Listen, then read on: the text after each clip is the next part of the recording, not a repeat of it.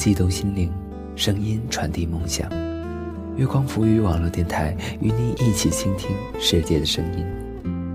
大家好，我是主播佳楠，欢迎收听本期的周六故事会。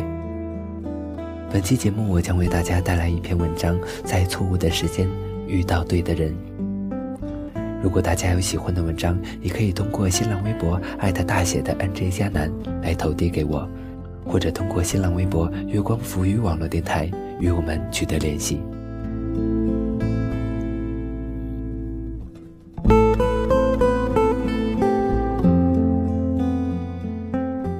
在错误的时间遇到对的人，选自《这世上的美好为你而已》。在错的时间遇到对的人，是一种残忍。桃子小姐如同她的名字一样，见过她的人都觉得她甜美可人，一双水汪汪的眼睛特别撩人。她也的确乖巧。上学时，父母告诫她不要谈恋爱，心思都得放在学习上。她照做，以优异的成绩毕业后，顺利地进入一家国企工作。和她年龄相仿的同事，不到一两年时间，全部结婚完毕。只留下一个还从未谈过恋爱的他，他好像也不慌张。每次随份子钱时，虽也是一脸的艳羡，但还是日复一日的往来于家和公司，不去参加聚会，也不热爱逛街，宅的要命。父母眼看着二十六岁的女儿还如同高中生一般，不食爱情烟火，终于着了急，便想着帮她参谋着相亲试一试。他也不反对，无论父母安排什么，他觉得都是为他好。高要求的父母让他第一次参加相亲时，就遇到了一个心满意足的未来女婿，外企工作，有车有房，这么好的条件，没有结婚是因为老实本分。和女孩子约会说不上几句话就词穷了，在这个男人会花言巧语的年代，多多少少有些不合群。可桃子小姐的父母正是看中了她这一点，本分点好啊，桃子也是本分人，两口子过日子踏踏实实比什么都好。见了两次面，桃子也觉得无可挑剔，不用再谈上几年试试了。两个人都反这些形式主义，便约定第二年五月一号就结婚。不知是不是有了男朋友，女生都会变得特别敏感，感知爱的能力也会变强。反正桃子小姐仿佛开窍了，变成了一个浑身都洋溢着幸福感的人，和之前干瘪的高中生女孩判若两人。虽然男友不是一个会表达浓情蜜意的人，但桃子小姐还是能从他做的每一顿饭、说的每一声晚安和赠送的每一个礼物中。感到幸福和心满意足。相应的，他对周围的同事也变得开放了很多。有聚会时，他也会尝试着去参加。如果男友有空，他还会拉上他一起去。有一次，他又和公司同事一起去唱 KTV，每个人都托了几个好友去。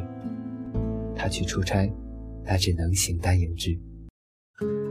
他坐在角落里，想等着他们唱完凤凰传奇的歌，就去点几首安静的。正当他无聊地看着屏幕上滚动的歌词时，一个陌生的男人过来搭讪。因为都是同事的朋友，他对他也友好了起来。这位男生索性叫他搭讪先生吧。他与桃子小姐的未婚夫是男人的两个极端。搭讪先生相貌英俊，风趣幽默。桃子小姐乐不可支，如同进入了爱丽丝的梦游仙境一般。从她嘴里脱口而出的五光十色的生活让她着迷。等到周围的人都不再唱歌，她也没有再去点歌的念头，而是侧着头，带着微笑，听搭讪先生说话。叫他搭讪先生实在委屈他了，他也不常和女生说话，只不过天生幽默。什么事情到了他那里都成了笑死人的段子，而他又长着一张很负责任、端庄而大气的脸，两者的混搭让他有一种迷人的神采。不过，他也的确是大山先生。对于桃子小姐来说，两个人象征性的互留了联系方式。后来，因为有共同的朋友，两人见面的机会也就多了。每次聚会，他们两个必定要坐在一起，谈天说地。当然是搭讪先生一个人说，桃子小姐听。他也第一次学会了向未婚夫说谎。今天的聚会我一个人去吧，别人都不带朋友，你也就别去了，省得尴尬。他点点头，提醒他一个人注意。晚些时候，他去接她。渐渐的，他便和搭讪先生有了一种要形影不离的感觉。以前很少上 QQ 的他，现在去上班的第一件事儿就是打开 QQ，等着他上线。他也的确会抓住时机，每当桃子小姐疲惫想休息的时候，他都会准时弹跳出来，说几句特别解乏的笑话。桃子小姐经常脸色绯红地对着电脑，有同事看到都会打趣地说：“哦，又和未婚夫谈情说爱呢。”他便赶紧关掉窗口，像做了见不得人的事儿。他们的确做了一件见不得人的事儿。两个人私底下见了一面，他从来没有如此紧张过。几天前就开始逛街买衣服，从鞋子到包包。还去做了一次头发，沉浸在准备约会的喜悦中的他，甚至有那么几天完全忘记了他还有未婚夫这事儿。他激动极了，他突然觉得自己像变了一个人一样。可这种改变，他给定义成是属于开朗的改变，他愿意接受这样的改变。见面安排在一个私家小厨里。搭讪先生客气地问他喜欢吃甜的还是辣的，他回应：“看你喜不喜欢。”两个人一改之前的亲密，变得小心翼翼，好像两个人之间有了一层纸，马上就要捅破了。那顿饭，他没有开玩笑，甚至很少说话，倒是桃子小姐为了掩饰尴尬，说了很多不着天地的话。他安静地听着，不停地给他夹菜，像是一起很久了的恋人。空气里一股含情脉脉的味道。听说你有男朋友了？他突然问道。桃子小姐低头吃菜，点点头。你爱他吗？他又问。他盯着桃子小姐看，生怕错过一个暗示，但他什么也没说。只是一口一口的吃菜。那一晚，他一夜没睡，像个刚刚被棒打的孩子。他要好好想想这个关于爱与不爱的问题。未婚夫和他是一样的人，面对未婚夫，如同面对一面镜子，能看到自己，也能看到镜中的别人。他对他来说一览无余，或者说更像兄妹吧。互相照顾，相依为命。是的，他们是可以一起走下去的兄妹。大圣先生呢，是自己的一个梦吧？他想，他是属于另一个世界的人，他的一切都是崭新的、陌生的，还有令他感兴趣的。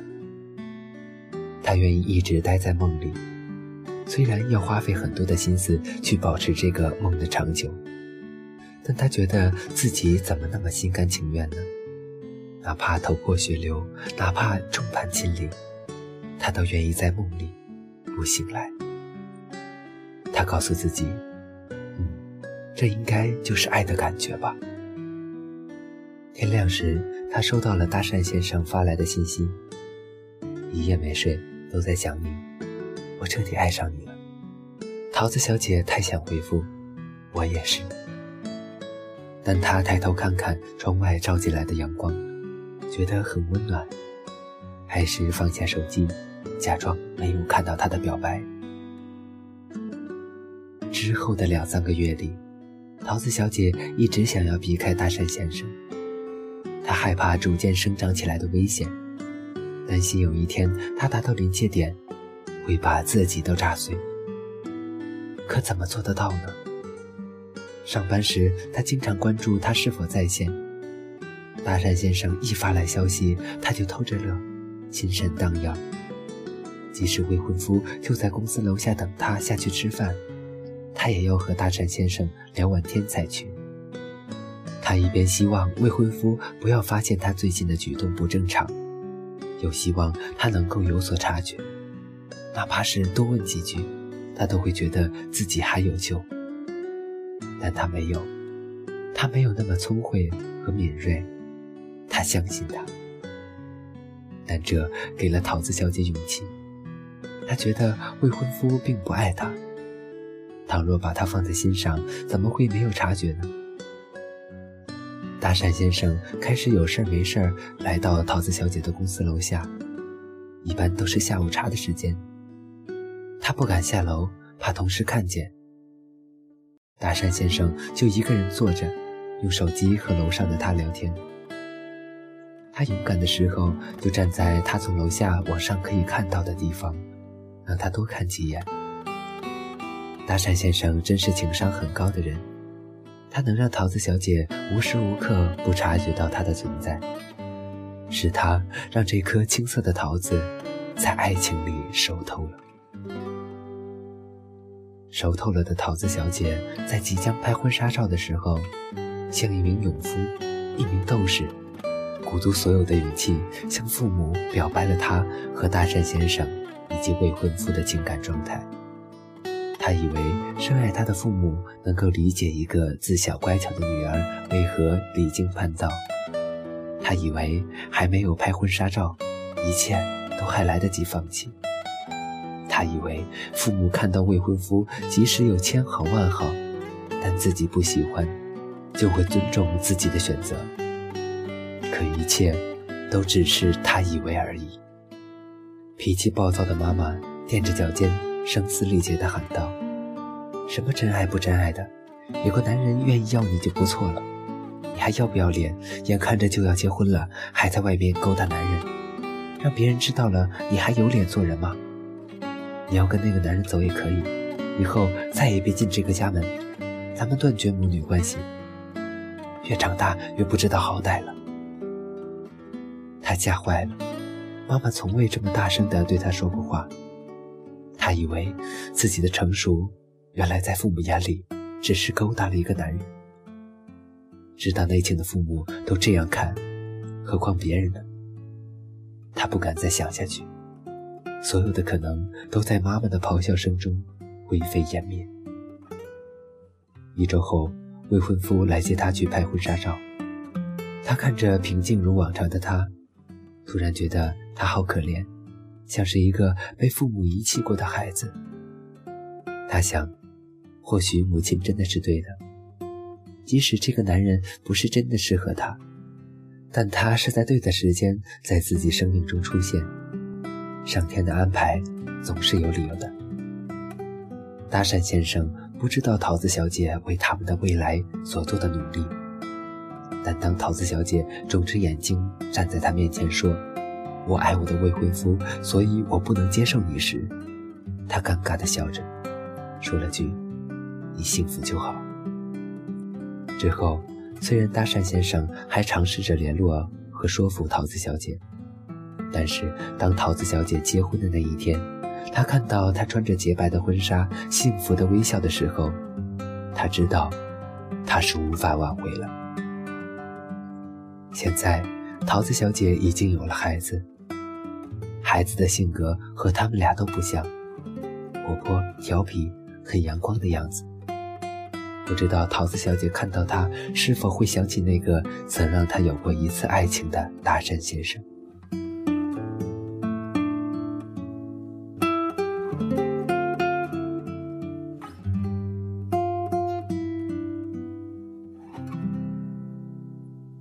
不否认，搭讪先生和桃子小姐都有过心动的时刻，但那又怎样呢？在错误的时间里遇到对方，一切就变了味道。也许你的爱人可能并不是真的那么适合你，而只是在对的时间，他出现了而已，没有早一步，也没有晚一步。你虽然牵了他的手，却总相信世上还有一个真正属于你的灵魂伴侣。也有些人，你是真的喜欢，想和他在一起，但是他出现的早了一点，或许相遇的晚了一点。就没有在一起。爱情就是这样奇妙，讲究天时地利人和。如同张爱玲在《爱》里面所讲的：“于千万人之中遇到你所要遇见的人，于千万年之中，时间的无涯的荒野里，没有早一步，也没有晚一步，刚巧赶上了。没有别的话说，没有轻轻的问一声：‘哦。’”原来你在这里。时间的荒原中，我们都是迷路的孩子。有一个人牵起我们的手，任意指了一个方向，我们跟随便是。天知道，你懵懂中牵起的那只手，跟着的那个人，是上天费尽心思赐予你的最好的安排。为什么让爱躲进乌云密布的？天空随着风漂流在外，一点一点的散落。慢慢远离的梦，渐渐冷却冰封，相遇的心动。好了，本期的周六故事会到这里就结束了。我是主播佳楠。更多精彩，敬请锁定月光浮语网络电台，或者搜索添加公众微信号“城里月光”。我们下期再见。别以为不会改变，眼泪在脸颊上干枯，失去知觉。我的心挣脱了爱，跟随着夕阳迈进了海洋。为什么相爱的人却又为爱而纷争？现实的翅膀搅乱原本幸福的气氛。我有我的过错，我有我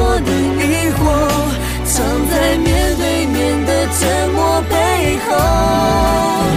为什么让爱躲进乌云密布的天空？